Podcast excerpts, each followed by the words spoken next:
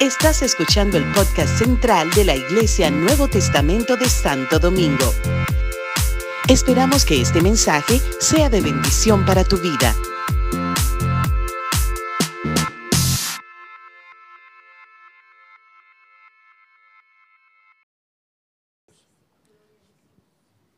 Amén. Ok, bueno. Ah, usted ya me siento como estrella.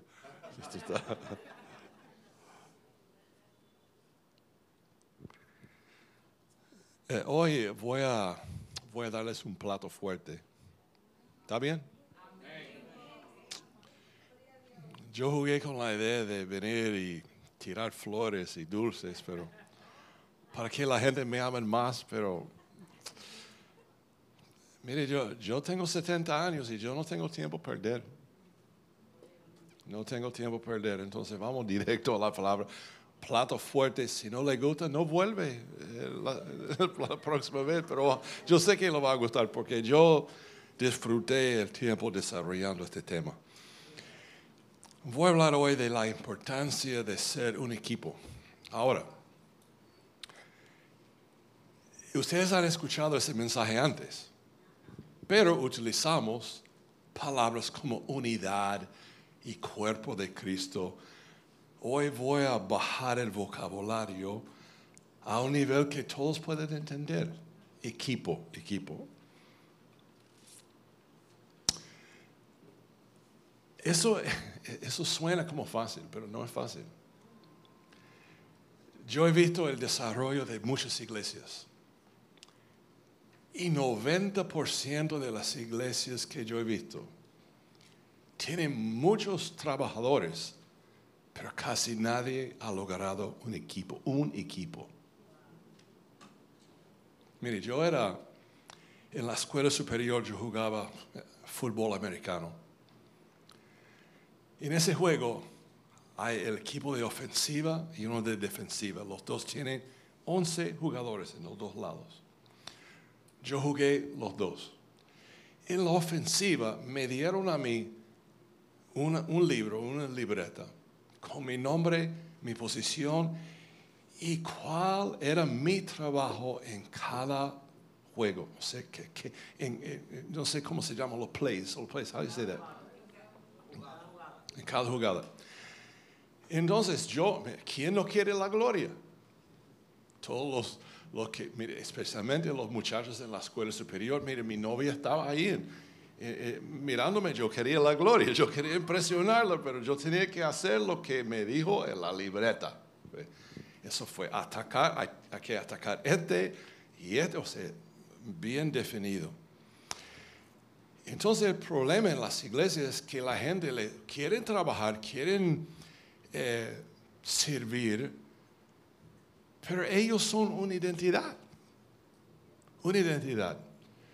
Y podemos ver cuáles son las personas, o quiénes son las personas que son una identidad cuando se enojan por cualquier razón y se van. No resisten eh, la, la corrección, no resisten las palabras de otros que son ofensivas. ¿Por qué? Porque no son parte del equipo. El equipo está llegando a un lugar. El equipo está llegando a un lugar. Entonces, si somos parte del equipo, vamos a quedarnos con el equipo, ¿verdad? Ok. Entonces, eh, voy a empezar con un verso como el núcleo de este pensamiento en Filipenses capítulo 2. Filipenses 2. Todos que estuvieron en el primer eh, encuentro en esta mañana, toman notas porque de esto vamos a hablar luego. Filipenses capítulo 2. Y vamos a leer de verso 1 al 4. Por tanto, si hay algún estímulo en Cristo, si hay algún consuelo de amor, si hay alguna comunión del Espíritu, si algún afecto y compasión, haced completo mi gozo, siendo del mismo sentir, conservando el mismo amor, unidos en espíritu, dedicados a un mismo propósito. Eso es imposible. Eh, un pastor, cuando leen esto, yo no he visto una iglesia que tiene estos elementos todos juntos. Mismo sentir, mismo amor, unidos en espíritu, dedicados en un mismo propósito. Nada hagáis por egoísmo o por vanagloria, sino que con actitud humilde cada uno de vosotros considere al otro como más importante que a sí mismo. Son palabras tremendas. ¿Quién puede vivir eso, hermano? No buscando cada uno sus propios intereses, sino más bien los intereses de los demás. Yo no sé de ustedes, pero ese verso no me atrae mucho. Porque no me da nada a mí. No me da nada a mí. Es todo para ti. Entonces, si yo tengo que predicar, o sea, si yo tengo que orar por ti para que tú eres la persona que Dios prefiere, mejor que yo no oro. esa, es la, forma que la gente piensa.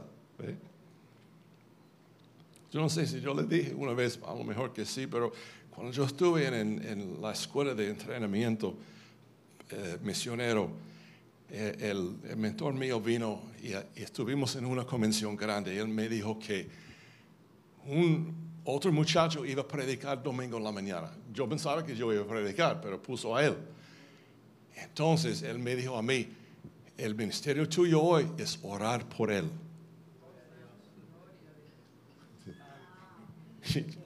No, bro, yo dije a mí mismo, yo no voy a orar por él, ojalá que caiga, porque yo no, él era mi, era mi competición, ¿entiendes? Yo quería llegar a un lugar en el ministerio. Entonces, este era músico, eh, guapo, músico, bien buen maestro. Yo no tenía nada de eso, sé yo. No puedo orar por él, ojalá que el diablo lo confunde. pero, pero lo hice, lo hice. Lo hice y yo oré por él, vencí el diablo, oré por él y Dios lo usó como nunca antes. Entonces, ya. Ese es el equipo. Entonces aquí Pablo trae una estrategia para formar un equipo verdadero uno que tiene el mismo sentir, dedicación, estamos caminando en la misma dirección con un propósito. Y entonces después él expone las cosas que son contraproducentes a trabajar en equipo. Entonces podemos predicar esto y esperar que todo el mundo dice amén, pero créeme que después de la predica hay que actuar. Hay que poner esto en efecto, si no, no crecemos nada. Hay gente, esto va, lo que voy a decir va más allá de una, una prédica de motivación. Esto es plato fuerte pues, y, vamos a ver que la luz de Dios va a estar encima de nosotros y vamos a decir, yo soy culpable, yo soy culpable. Ahora ayúdame Dios vencer estas cosas que que daña el equipo para que pueda cumplir con el propósito de Dios. En esencia, un equipo está unido con un propósito común. Cada miembro está dedicado a él y cada uno está unido a los demás, a los demás miembros de ese equipo. Por un amor fraterno tan fuerte que elige el propósito y el éxito del equipo sobre el enriquecimiento, honor y realización personal. yo, no voy a repetir eso. Es fuerte. Entonces, ¿qué, eh, eh, en mi servicio, ¿qué hay para mí? Yo no puedo decir, no sé. Puede, puede ser que no hay nada para ti. Lo importante es que tú eres parte del equipo y el equipo va a un lugar. Yo tuve un diácono en Puerto Rico Y en el año, eh, en, el, en, el, 25 aniversario de la iglesia, él vino a mí. Él era una de esas gente que buscaba la gloria de, de la gente. Y era un hombre con, recursos y daba dinero a la gente, etcétera, etcétera. Y buscaba el amor por, bueno, eh, buscaba muchas cosas incorrectas. Pero vino a mí y me dijo, pastor, en esta mañana, domingo de la convención, usted debe eh, pedir que todos que han estado contigo desde el principio de la iglesia hasta el día de hoy pasen al frente y darle un reconocimiento. Y yo dije, pero mi hermano, tú eres el único.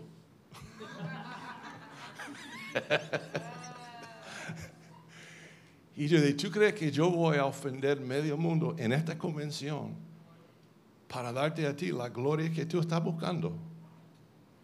Él me dijo, es un diácono, me dijo, si no lo hagas, me voy. Y yo le dije, este estamos bajo carpa, no hay puerta. Puedes buscar la dirección que te conviene. Así lo dije. Si es así, entonces mejor que te vayas. Se fue. Se fue y se convirtió en mi enemigo. Y habló tan mal de mí por no darle esa gloria que buscaba, porque hay uno solo que merece gloria. Uno solo. Entonces, son lecciones que uno aprende, pero fuerte, ¿no? En la iglesia el propósito común es la persona de Cristo, es la presencia de Dios, es trabajar en equipo para que podemos traer la gloria o la presencia o la unción al pueblo. En, la mañana tenemos, eh, ustedes tienen aquí un equipo tremendo de músicos y es increíble, la música a mí me encanta. El propósito no es saber quién canta mejor que el otro. El propósito no es quién toca mejor que el otro. La Biblia dice que cuando David tuvo un grupo de levitas adorando al Señor, y si vemos los versos, había un montón de músicos con yo no sé cuántos instrumentos y dice que todos tocaron en unidad. Unidad. Significa que nadie puede distinguir entre un instrumento y el otro porque era un blend, una mezcla perfecta, perfecta. ¿Cuál es el propósito? Cantar bajo la unción para que el predicador, quien supuestamente ha trabajado toda la semana para traer una palabra de parte del Señor de guianza, puede hablar con ese eh, esfuerzo que ellos han traído. Eso es equipo. No es difícil predicar en una iglesia donde hay unción. No es difícil. Es fácil. La unción lleva a uno. Lleva a uno. Entonces, eso es lo que estamos buscando. Y, y, si yo sé cuando predico, si el Señor está presente, y yo sé cuando estoy solo. Cuando estoy solo, las palabras es como arena y tengo una conversación conmigo mismo en mi cabeza que jamás voy a hacer esto porque esto es una, una tortura. Pero cuando la unción está, es un placer, es un gozo, es un gozo. Entonces, cuando tenemos un propósito en común, cuando Cristo es el centro y no es yo, ese mensaje sale. Entonces la fe de todos se levanta. Jesús formó un equipo de discípulos. Él tomó gente comunes. Él no tomó los más inteligentes ni los más eh, preparados. Él tomó hombres comunes. Y por su ejemplo, Él moldeó esas vidas. Por su ejemplo. Y la herramienta que Jesús usó era muy extraño muy extraño. Vamos a leerlo en Marcos 10. Porque los discípulos tuvieron un- una discusión entre ellos mismos, quién era lo más grande. Ustedes saben ya estos versos, pero Marcos 10 de 42. Y llamándolos junto a sí, Jesús les dijo, ¿sabéis que los que son reconocidos como gobernantes de los gentiles se enseñorían de ellos? Y que sus grandes ejercen autoridad sobre ellos, pero entre vosotros no es así, sino que cualquiera de vosotros que desea llegar a ser grande será vuestro servidor. Y cualquiera de vosotros que desea ser el primero será siervo de todos. Porque ni aun el Hijo del Hombre vino para ser servido, sino para servir y para dar su vida en rescate por muchos. Esta es la llave de tener un equipo que funciona. Un equipo que funciona. Cuando la cabeza sirve, nadie más tiene excusa de ser dominante. ¿Me, escucharon? Si la persona frente a todo es un servidor, nadie más tiene excusa de ser exaltado. Entonces, para, para que una iglesia opera como equipo, significa que cada miembro hace su parte y prefiere otros. Ese es el, ese es el, el- gancho, que tienes que preferir otros que trabajan contigo en vez de exaltarse sobre ellos. Hay que reconocer el don que Dios ha dado a otros y darle support para que ellos tengan éxito. Y si ellos tienen éxito, tú también vas a tener éxito. Entonces, mi, eh, texto que yo usé muestra algunos factores eh, que prohíbe la congregación de ser un equipo y vamos a estudiarlos. Primero es la ambición, eh, la ambición, ambición egoísta, el interés personal. Entonces, primero tenemos que entender que hay algo, hay una diferencia entre la ambición egoísta y la aspiración. Hay una diferencia de ambición y aspiración. La ambición es el deseo de tener rango, fama y poder. El deseo de llegar a ser uno grande. La ambición está relacionado con la competición. Uno está en competición con otros para llegar a una meta que, que trae una satisfacción temporal. Cuando uno es ambicioso, uno quiere, o sea, eh, eh, él, es mi- él es aquel que está en o sea, él, él- él es como mi, ¿qué digo? Eh, eh, competitivo. Ok, competidor. Entonces yo quiero vencerlo. Si está, está trabajando conmigo y él está, eh, estamos, estamos luchando por la misma posición, lo, lo tengo que vencer, porque si no, así. Entonces la ambición da, por un momento, cuando yo gano, me da un sentir de satisfacción porque yo gané. Pero hay un problema, la ambición no es saciable, o sea, la ambición es algo que siempre pide más y más y más.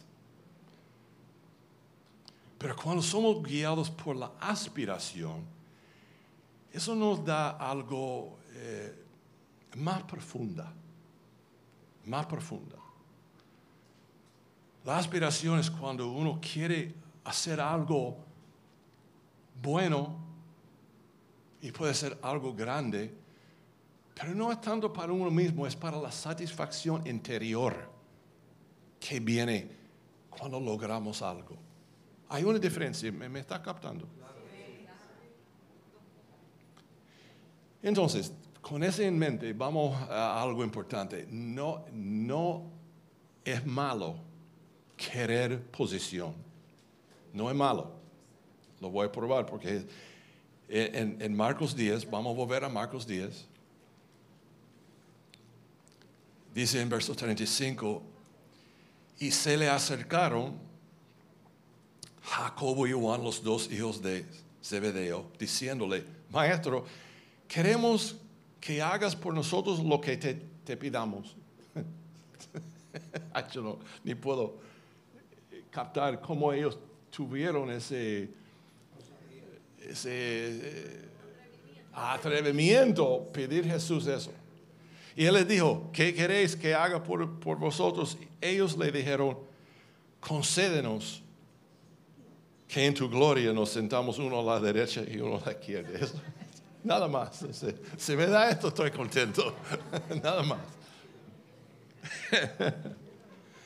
Pero utilizo eso porque en verdad no es malo. Jesús dijo en el verso que usé hace poco, el que quiere ser grande entre vosotros, está bien, si quiere ser grande no hay problema, que sea servidor de, otros. Jesús no dijo, no, ojalá que el diablo no te agarra y, y, que pone un pensamiento que quiere ser grande. Él no dijo eso. Si uno quiere ser grande, está bien, no hay problema, pero tiene que servir. Entonces Jesús les contesta, pero Jesús les dijo, no sabéis lo que pedís. ¿Podéis beber la copa que yo bebo o ser bautizados con el bautismo de que soy bautizado? Y ellos le dijeron, podemos. no sabía lo que estaba hablando. Podemos. si me da la derecha, cualquier cosa. No, no, no. La copa que él podemos. Y Jesús le dijo, la copa que yo bebo, beberéis. Y seréis bautizados con el bautismo que yo soy bautizado. Pero el que os sentéis a mi derecha o a mi izquierda, no es mío el concederlo, sino que es para quienes ha sido preparado. Él dijo, ok, ok, serán bautizados, va a beber la copa, pero yo no puedo darte ese lugar. para... Eso es tremendo, eso es tremendo. Pero no hay nada malo deseando algo grande, debes desear lo máximo. Debe, debe anhelar ser eh, parte del equipo y ser el mejor en el equipo, no hay problema, pero cuidado, cuidado. Hay un precio, hay un precio que pagar. Marcos 9, versos 33 a 35. El mayor en el reino de los cielos. Ese es el tema. El mayor en el reino de los cielos. Y llegaron a Capernaum y estando en la casa les preguntaba, ¿qué discutáis por el camino? Pero ellos guardaron silencio, porque en el camino habían discutido entre sí quién de ellos era el mayor. Sentándose, llamó a los dos y le dijo, si alguno desea ser primero, sea último de todo. Es lo mismo, lo mismo que yo leí antes. ¿Qué dijo ahí? Si alguno desea ser el primero, será el último de todos y el servidor de todos.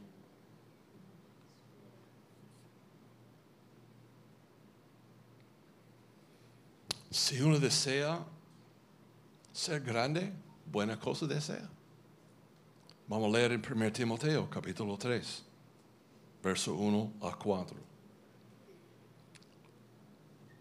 1 Timoteo 3, de 1 al 4. Palabra fiel es esta. Si alguno aspira al cargo de obispo, buena obra desea hacer. No es malo. Si quieres mi, posición, buena cosa deseas. Pero vamos a leer el precio.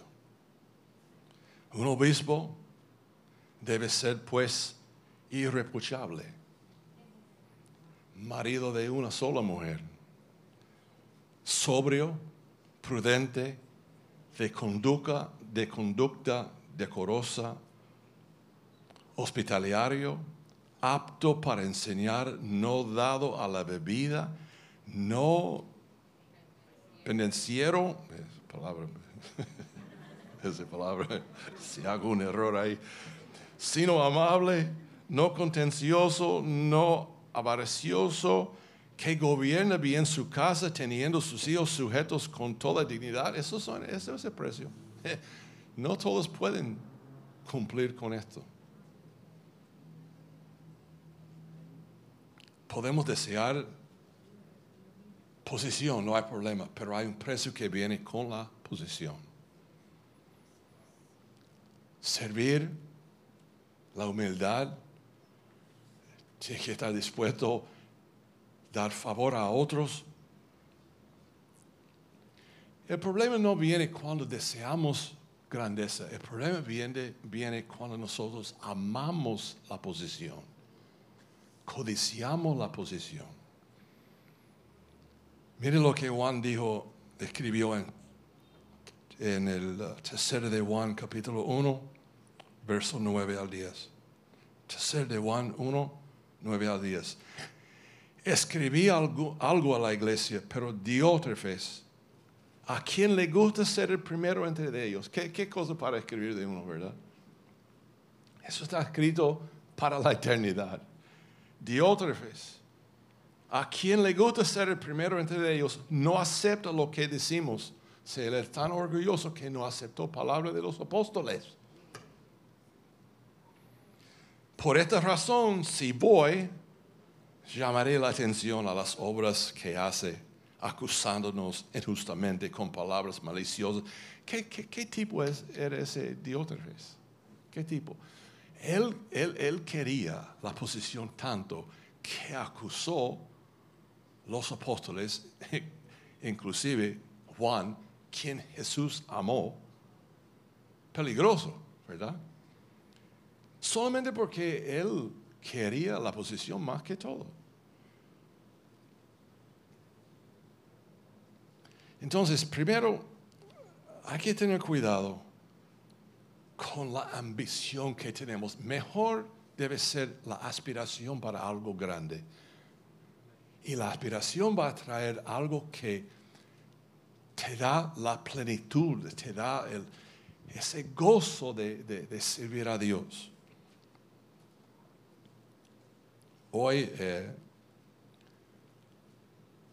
eh, yo, sin hablar de mí mismo, pero yo puedo decir que yo he aprendido conocer mi ministerio y mantener mi lugar. Y si me invitan, voy. Y si no me invitan, no voy. Yo he aprendido el peligro de abrir puertas para mí mismo. Lo he hecho, lo he hecho en el pasado. Y yo sé lo que es cuando uno quiere ser alguien y Dios te corrige delante de todo el mundo. Fuerte, es fuerte. Dios sabe cómo avergonzar uno. El primer mensaje que yo prediqué cuando yo era estudiante, el pastor vino a, a mi cuarto y, dijo, él sabía que yo estaba ayunando, entonces él dijo, puede ser que Dios te da un mensaje, cuídate, me dijo. En la reunión todos nosotros estuvimos, los estudiantes, eh, detrás de él y en, el, en la reunión de cántico, en, la, en, el culto de cántico, yo fui donde él y yo dije, Dios me dio el mensaje para hoy. Él me, me miró y me dijo, ajá. Entonces él, se paró ahí y dijo, bueno hermanos, esta mañana el, el joven, cuando él dijo joven, yo sabía que ya yo estaba frito, yo lo sabía, yo estaba frito. Dijo, joven, el joven David piensa que tiene la palabra para hoy. Ay, Dios mío. Cuando él dijo eso, yo debía decir, perdóname, no tengo nada. Pero me paré en el púlpito y prediqué 45 minutos de necesidades. Y él, cuando yo terminé, Mire, mi, mi, mi garganta, eh, yo sentí como un- una manzana estuvo ahí matándome. Yo, yo no podía hablar, estaba nervioso, sudando, etcétera, etcétera. Y él subió y me corrigió por 45 minutos. Ese día yo dije, jamás voy a empujarme a predicar en ninguna iglesia, porque o Dios abre la puerta o yo cierro mi boca.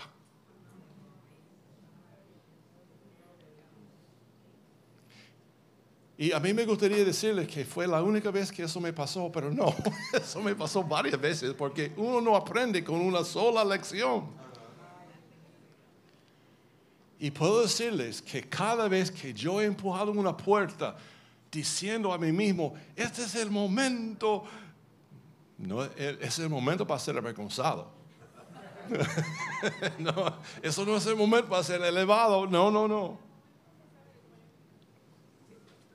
Entonces, hermanos, ojalá que podamos controlar esa ambición. Segundo, lo que vimos en ese verso que leí en Filipenses, es la vanagloria. La vanagloria es un orgullo. Y la ambición viene de un orgullo también. Ahora, vamos a, vamos a ser honestos. ¿Quién aquí está libre del el orgullo? Deme ver su mano para que pueda poner la mano sobre mí y me libere también, porque es algo que ataca a quien sea, quien sea. Estamos tan llenos de orgullo y sin razón.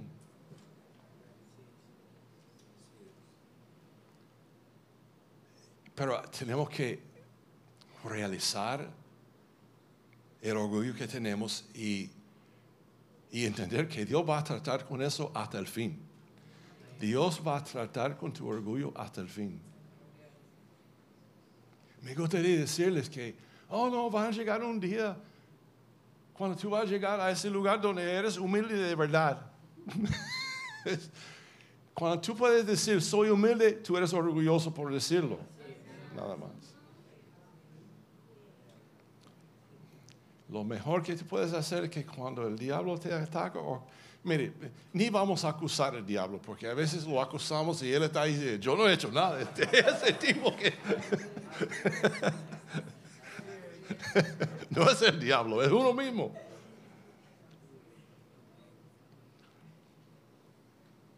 Tenemos que realizar lo que tenemos y dejar que Dios trate con nosotros. Mateo 23, verso 11 al 12. Una vez más Jesús dijo, dijo eso varias veces, pero el mayor de vosotros será vuestro servidor. Y cualquiera que se ensalce será humillado. Eso es palabra de Dios.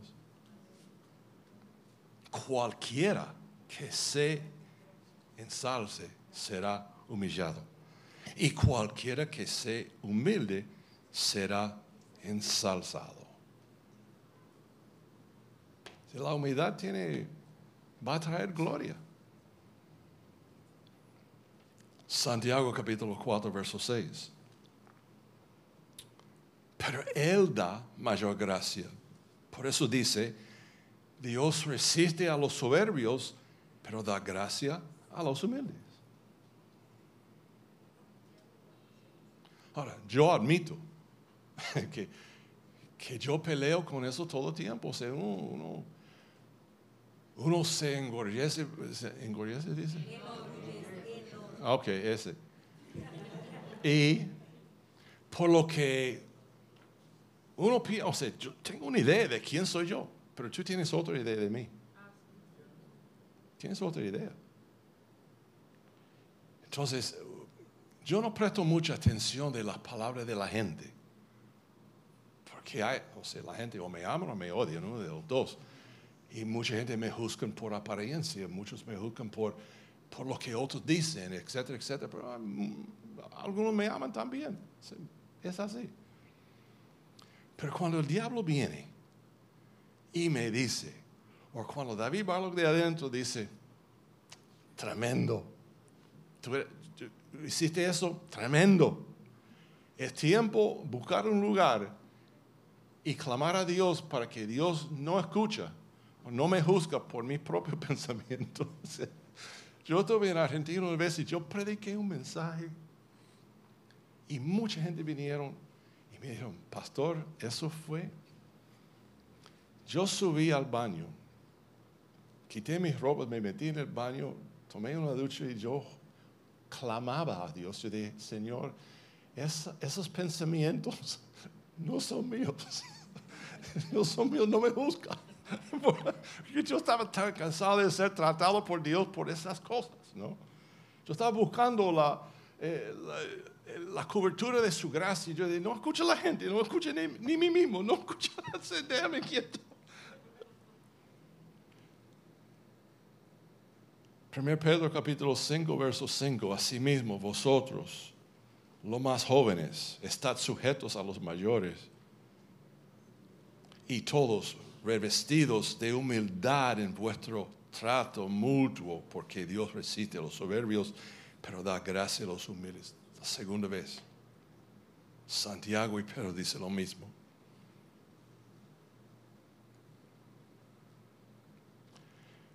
Hay unos versos de un rey. Era un rey reconocido.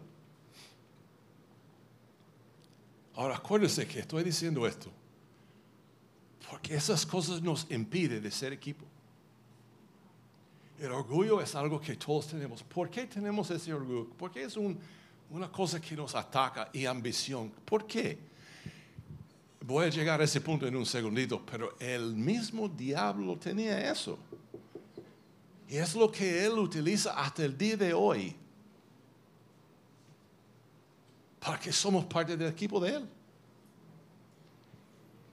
Había un rey en Segunda de Crónicas, capítulo 26.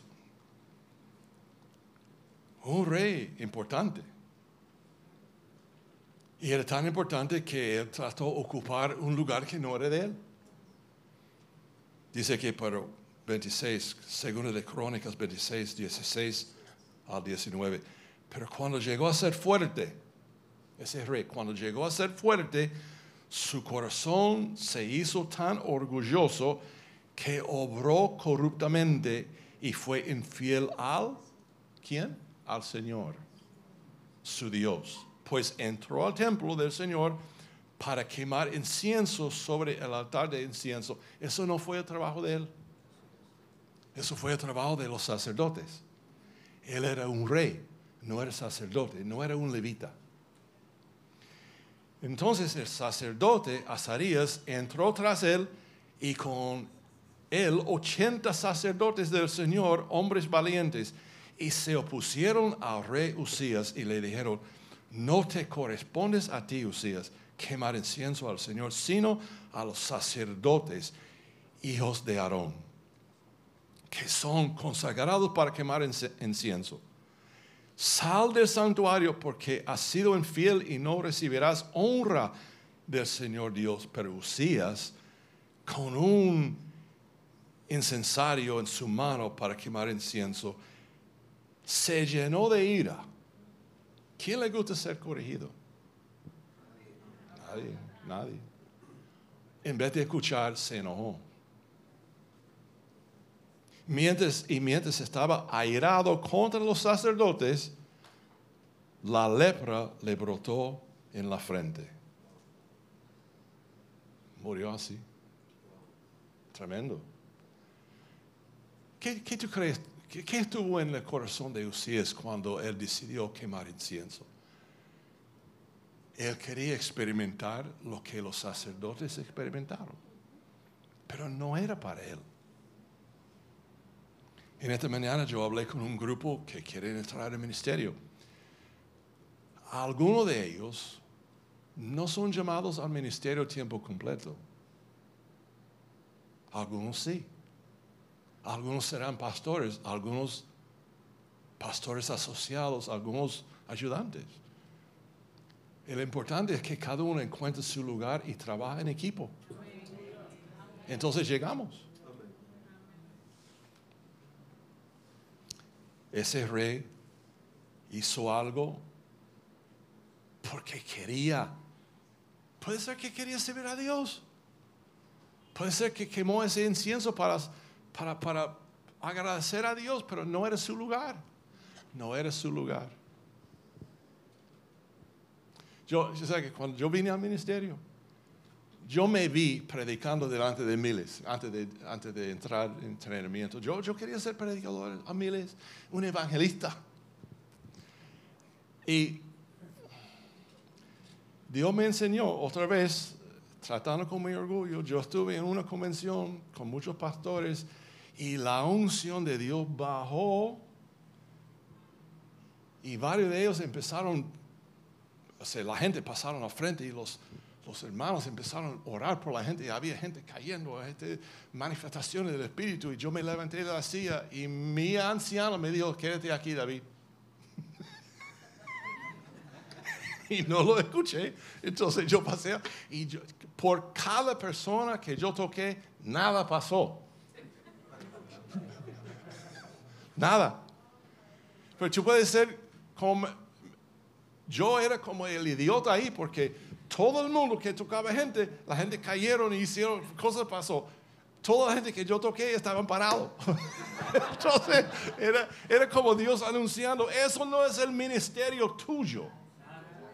Y hasta el día de hoy, hasta el día de hoy, cuando yo estoy en una convención y la gente pasa, yo oro por la gente, pero cuando yo estoy con otros pastores que tienen esos dones, yo no me atrevo a subir. Yo me quedo sentado. Y yo he estado eh, en, muchos lugares, en Argentina especialmente, donde esta cosa de caer es algo, no, no entiendo eso. Anyway, ellos traen la gente al, al, frente y detrás de ellos, ellos ponen otros para agarrarlos cuando caen. Y yo les digo, no necesito ningún ujier detrás de esta gente porque nadie va a caer. eso es lo que yo, digo eso pues la bendición de Dios está, pero yo no, soy de esta gente que, que, que oran y estas manifestaciones pasan. Dios me ha utilizado para muchas cosas tremendas, pero eso no es la especialidad mío. Empujar gente, yo no puedo hacer eso. Ok, vamos al tercero. El celo, el celo. Vamos a hablar de eso un poquito. El celo es cuando uno es hostil hacia uno que está en contra o que uno que quiere la misma posición, uno que tiene una ventaja. Uno tiene celos hacia esa persona. Puede ser en el matrimonio aún. Uno es sospechoso de otro o de otra. En Santiago, estos dos versos me, wow, son tremendos. Eh, Santiago 3, verso 14 al, al 16. Ok, ya todo el mundo me dijeron que son orgullosos, ¿verdad? Nadie dijo que... Ok, todo el mundo somos orgullosos. Ahora, ¿quién aquí no tiene celos? Ninguno, ninguno. Ni, jamás me siento celoso de, de, alguien, ¿no? ¿Tú ves el problema que tenemos porque no somos equipo? Somos celosos, somos orgullosos, ambiciosos, gracias. Santiago 3 dice, de 14 al 16, pero si tenéis celos amargos y ambición personal en vuestro corazón, no seáis arrogantes y así mientas contra la verdad. es tremendo.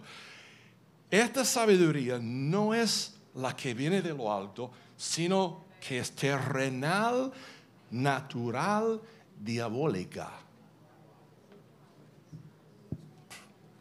¿Qué mensaje de motivación es ese? ¿Ah? ¿Te sientes motivado ahora?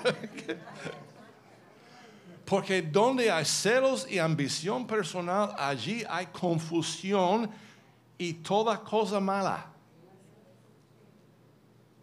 Eso es fuerte, plato fuerte. Yo pensaba que me iba a parar. Esto es la razón que el diablo cayó.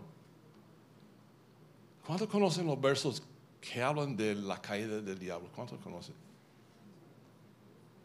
Isaías 14, Ezequiel 28. Dice lo siguiente, solamente anota los versos y escuchen. Isaías 14, 12 al 13. ¿Cómo has caído del cielo, oh lucero de la mañana?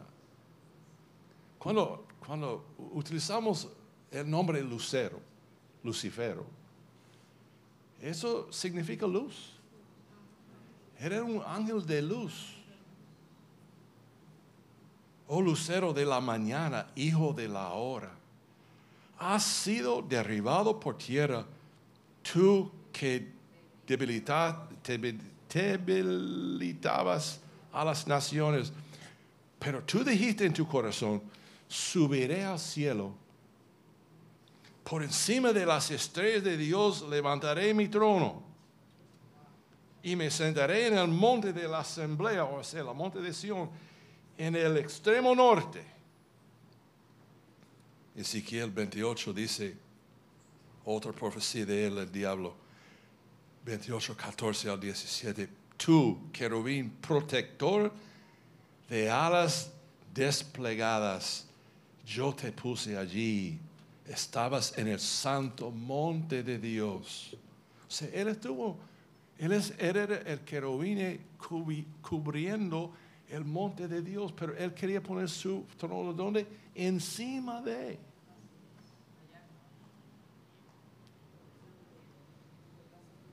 Estabas en el santo monte de Dios, andabas en medio de las piedras de fuego.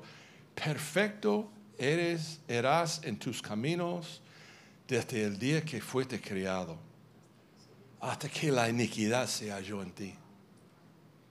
A causa de la abundancia de tu comercio, te llenaste de violencia y pecaste.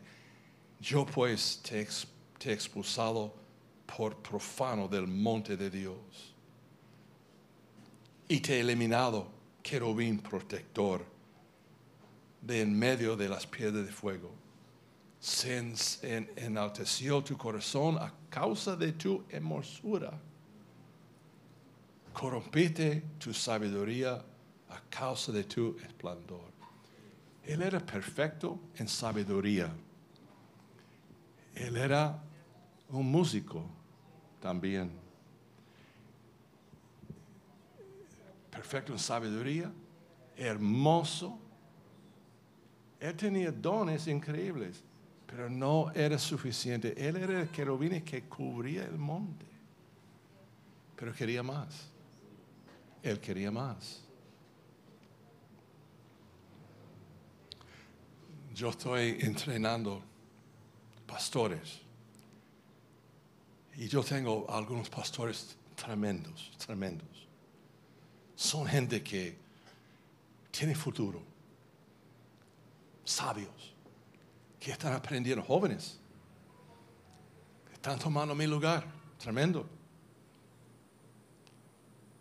Pero a veces yo he visto, cuando yo veo la ambición subiendo, tengo que frenarlos. Y cuando me dicen, pero pastor, ¿por qué? ¿Por qué? Y yo digo, ¿por qué? Porque es así. Porque yo veo algo que tú no ves. Hace poco uno me dijo que estuvo haciendo un tremendo trabajo y mucha gente le ama, pero me dijo a mí que él no, no le importaba de otro. Otro pastor que es uno grande. Dijo, a mí no me importa qué piensa él, pero yo sí, a mí me importa. Entonces, hasta que esa actitud cambia, no puede ser parte del equipo. Porque el equipo, mire, si somos equipo, amamos unos a otros. Mire, ¿quién, quién, varón, si alguien dice algo en contra de tu mujer, ¿qué tú vas a hacer, cristiano? No me dice perdonarlo. ¿Qué tú vas a hacer? Si te dice cara a cara, esta mujer es ba, ba, ba, ba, ba, y ella está ahí, ¿qué tú vas a hacer? Tú vas a defenderla, ¿verdad?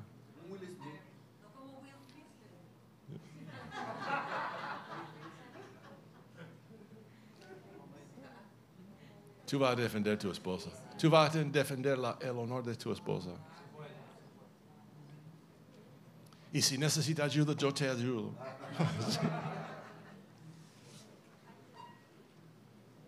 en un equipo defendemos uno al otro.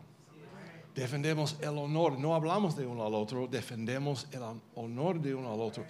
Exaltamos el don que uno tiene, exaltamos, queremos que uno sobresale. Debemos ser así. Pero tú puedes ver claramente quién está en competición con otros, porque si dice, sí, fulano es bueno, pero. ¿Cómo fue el mensaje? Fue el mensaje. Pide un pastor de- del mensaje de otro. Eh, buen mensaje, eh, pero.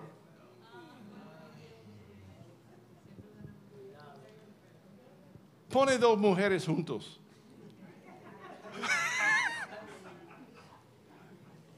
Dos mujeres juntos que más o menos son iguales y darles un trabajo a ver si pueden trabajar juntos. Entonces han, venido a mí. Oh, yo, tenía dos secretarias y ah, bueno, eso, causó un problema con mi esposa. Mis secretarias eran tremendas. Uno murió ya. Pero vinieron criticando uno al otro. ¿Y cuántas veces yo quería decir, dime por qué estás criticando a ella tanto? ¿Cuál es la razón? Si, si pudiera pagarte más dinero lo haría, pero ¿cuál es la razón verdadera? Es que tú quieres ser número uno. Pero no todos podemos ser el número uno. Si puedes ser un buen segundo, ha escogido bien. ¿Tú sabes que es un don de ser un buen segundo? Y yo he hecho el error de tomar un buen segundo y hacerle primero y perdí a esa persona. He perdido personas que fueron hechos por Dios por ser segundos y yo lo puse a- como primero. Ese no funciona. Pero el segundo a veces quiere ser primero. Hay que corregirlo. Es mejor corregirlo y perderlo en vez de dejarlo hacer lo que quiere. Porque puede dañar la familia.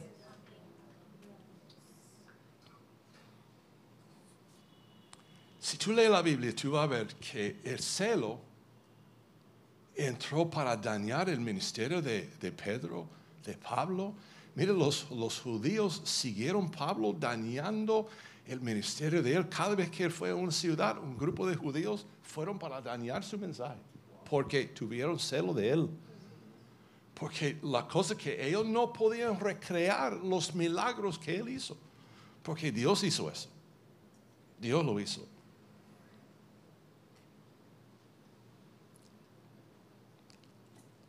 Un pastor me dijo un día, y uno que, que yo quiero mucho, me dijo, papá, yo quiero ser como tú.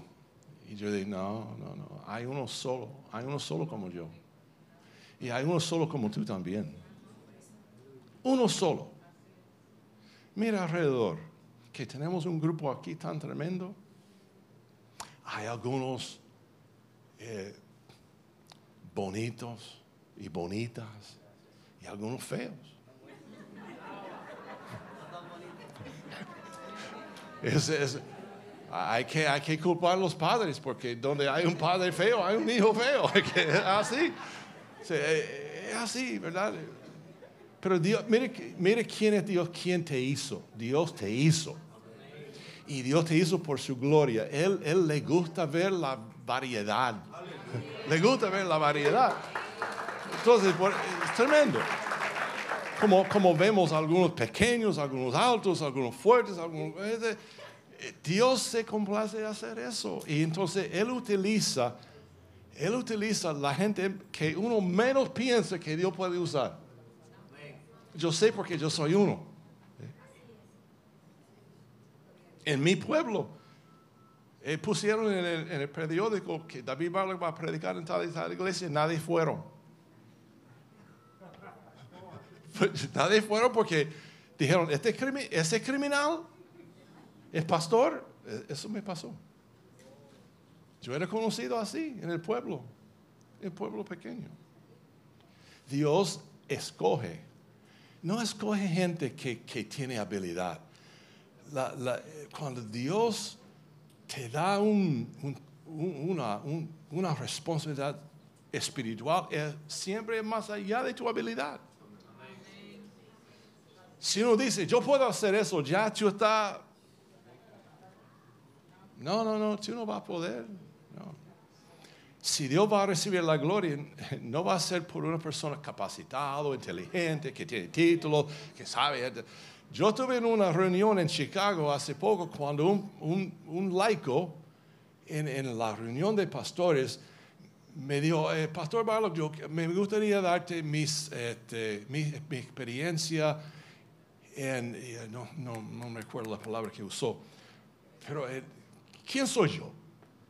Y me habló, porque él quería una posición en la iglesia como copastor, entonces me dijo, eh, yo soy un gerente de fábrica y las fábricas vienen a mí, gerente viene a mí para resolver sus problemas y yo sé que yo puedo resolver esto, bla, bla, bla. Y yo dije, hay un problema, varón. Este no es una fábrica, este es el cuerpo de Cristo. Esto es, diferente. Eh, eh, a mí no me importa qué, cuántos títulos tú tienes en el mundo. Lo que aquí lo que sirve es la unción de Dios y el llamado que Dios ha puesto sobre cada uno.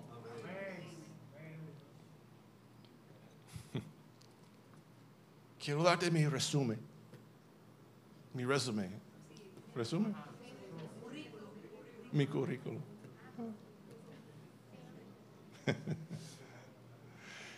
Mire el, el currículo del apóstol Pablo que era. ¿Qué era? Dime alguien. ¿Un qué? Dile alto, voz alto. Perseguidor de Cristo. Perseguidor. Destruyó familias. Llevó gente a la al cárcel. Algunos murieron por causa de él. Persiguió la iglesia del Señor pensando que hizo un favor a Dios. Eso fue su currículo. Eso fue. Estudió toda la vida la ley de Moisés. Era un fariseo de fariseos. Si yo era Dios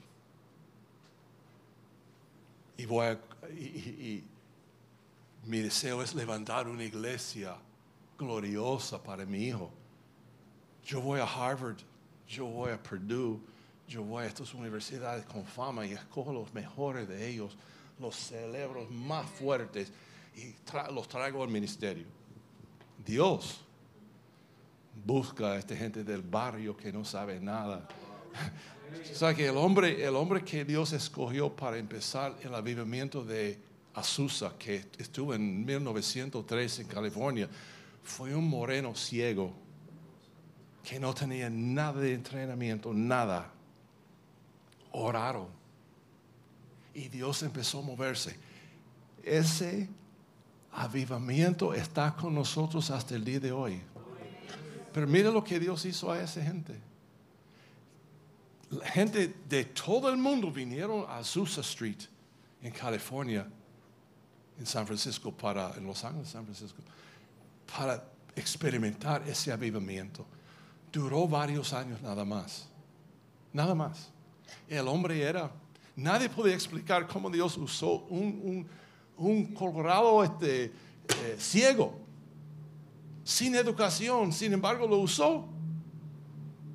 Entonces, después de varios años, el avivamiento empezó a bajar porque la gente se acostumbraron.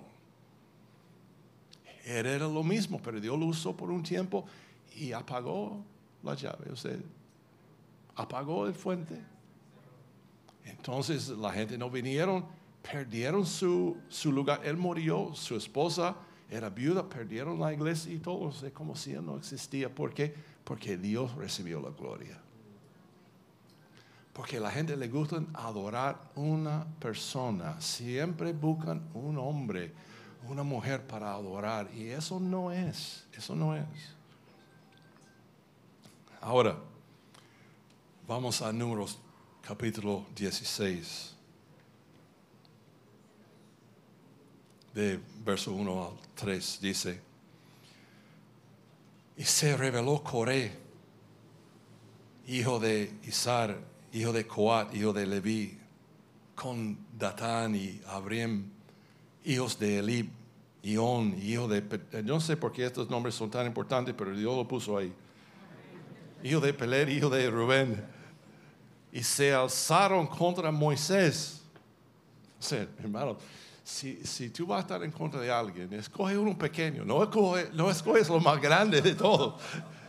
Se alzaron contra Moisés juntos con algunos de los hijos de Israel 250 jefes de la congregación escogidos en la asamblea, hombres de renombre, y se juntaron contra Moisés y Aarón y les dijeron, basta ya de vosotros porque toda la congregación, todos ellos son santos y el Señor está en medio de ellos. ¿Por qué entonces os levantáis por encima de la asamblea de Dios? Déjame decirles algo, escúcheme bien.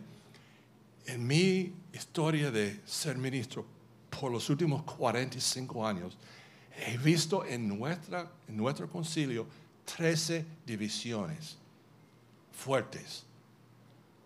Y en cada división está ese espíritu. ¿Sabe lo que dice? Todos nosotros somos santos. ¿Cómo es que tú eres?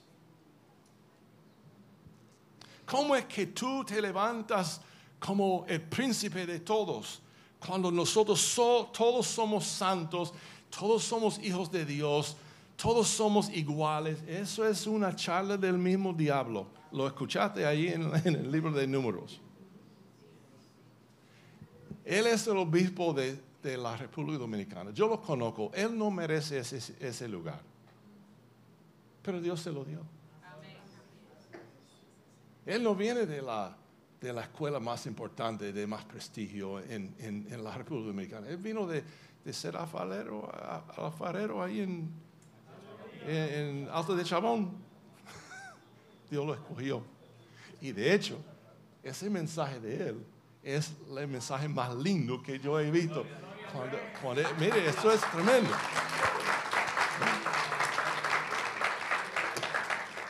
Y su hermano mayor está sentado ahí mismo, que es otro hombre de Dios tremendo. Lo amo con todo mi corazón. ¿Y por qué Dios no escogió a él en vez de él? Yo no sé. Yo no sé. No está excluido tampoco. Pero Dios escoge gente que jamás uno piensa que pueden hacer. Dios es así, porque Dios quiere la gloria. Dios quiere la gloria. Pero ese, ese charla, ese, ese espíritu de crítica, yo lo he visto en todas las divisiones, todas. Uno quiere posesión, uno quiere ser levita, pero si no, no naciste como levita o ser sacerdote, no empujas. Y dice, y esta es la razón verdadera, en Números 16, verso 10, y que se te ha acercado a ti, Coré, y a todos tus hermanos, hijos de Leví, contigo, y pretendéis también el sacerdocio. O tú tienes todo. ellos eran levitas, pero no eran los sacerdotes. Los levitas eran tres familias. Tres familias, y cada familia de los levitas tenía una responsabilidad. Pero los de Coré tuvieron eh, algo especial, pero no tenía la posición de Moisés y Aarón. Él era el sumo sacerdote. Ellos querían eso, como el diablo quería ponerse por encima de el trono de Dios. Después, no después, antes, en números 12, vemos que el mismo Aarón y Miriam criticaron a Moisés porque se casó con una morena. ¿Y qué? Se casó con una morena y lo criticaron. Entonces ella salió lepra.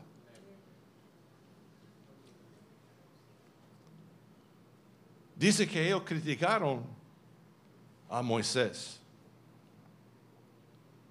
Y Dios escuchó. Dios escuchó. ¿Sabe que Dios escucha todo? Cada vez que criticamos una persona en la iglesia, exaltándonos, bajándolo a ellos, yo me exalto, tengo que bajar al otro, entonces Dios escucha cada palabra.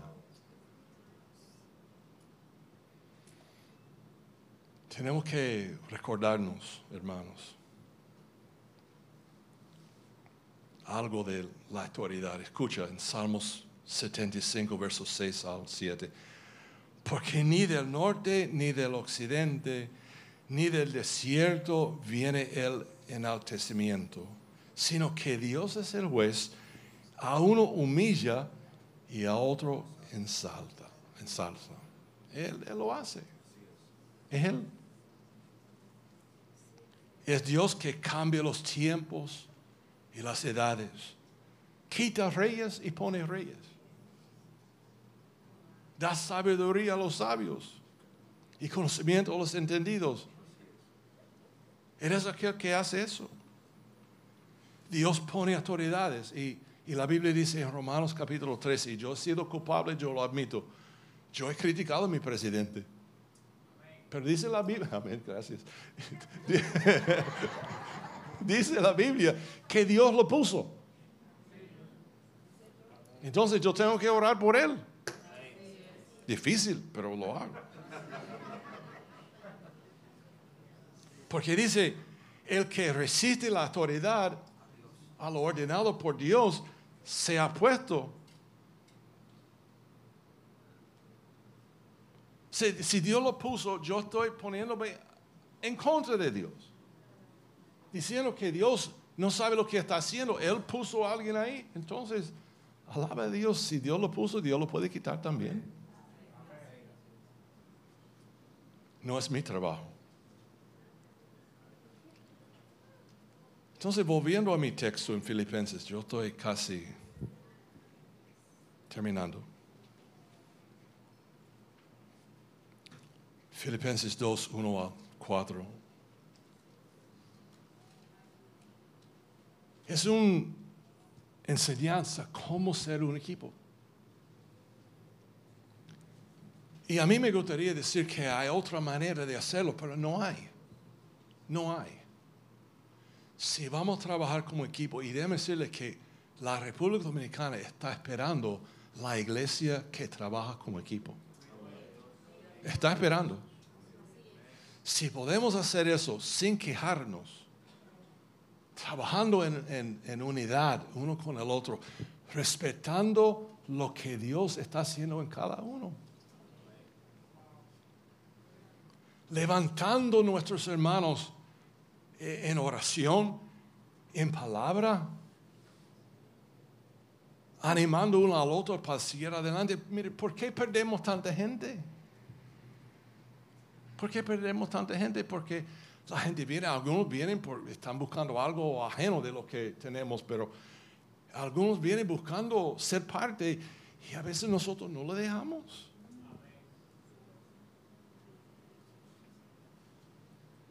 Haz tu parte. Sacrifícate. Haz tu parte. Sea más humilde que los otros. Sirve a Dios con un corazón quebrantado sabiendo quién tú eres, ya ustedes admitieron que son ambiciosos, son orgullosos. Ah, van a infierno ustedes. No, no vamos a infierno, vamos, vamos para arriba. Somos seres humanos nada más. Yo dije a mi esposa hace una semana, yo dije, lo más que vivo, lo más tiempo que vivo, yo no, no entiendo cómo Dios no me castiga cada vez que yo predico y yo hablo de él, porque la verdad es que yo no sé nada de él. Yo creo que yo sé algo. Job pensaba lo mismo. Job hablaba de Dios. hay un libro escrito de Job hablando a sus amigos de quién es Dios. Y Dios viene a él un día y dice, eh, prepárate, vamos a hablar como hombres. Y, quién eh, puso, cómo es que el, mundo se queda en el cielo así sin, sin fundamentos? ¿Cómo es? ¿Quién dice, dice a, la ola, párate ahí? Párate ahí. Y, y habló las cosas más sencillas que nosotros nunca hemos pensado esas cosas. Son cosas tan sencillas. Y, y, y Job no podía decir nada. Si no sabía lo, lo mínimo, ¿cómo es que las estrellas están ahí flotando en el aire? ¿Cómo es? Y Dios ha dado un nombre a cada uno. A cada uno. Y conoce más allá de lo que podemos ver. Cada ola tiene su lugar donde parar.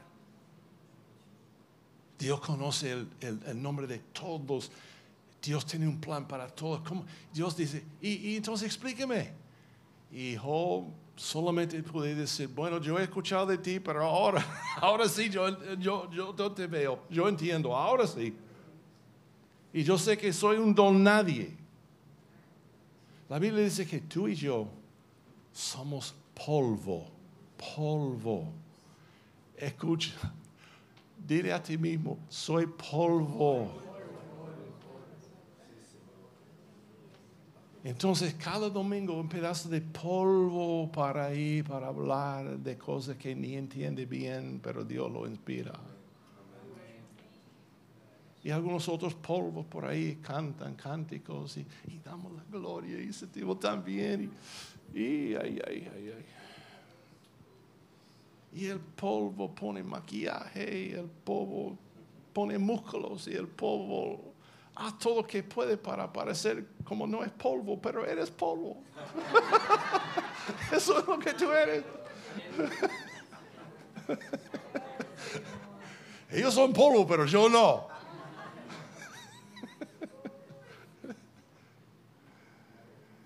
si nosotros podemos agarrar algo de la humildad, algo, Dios nos va a dar gracia. Algo. Dios va a pelear nuestra batalla. Dios nos va a ensaltar. Si podemos aprender paciencia, porque sé que lo- los jóvenes quieren llegar de un punto A al último, rápido, rápido. Paciencia, paciencia. Deja que Dios abre las puertas, deja que Dios te da el honor que tú buscas. No es malo buscar honor, pero deja que Dios te sube. Amén. ¿Me han entendido hoy? Aleluya, aleluya.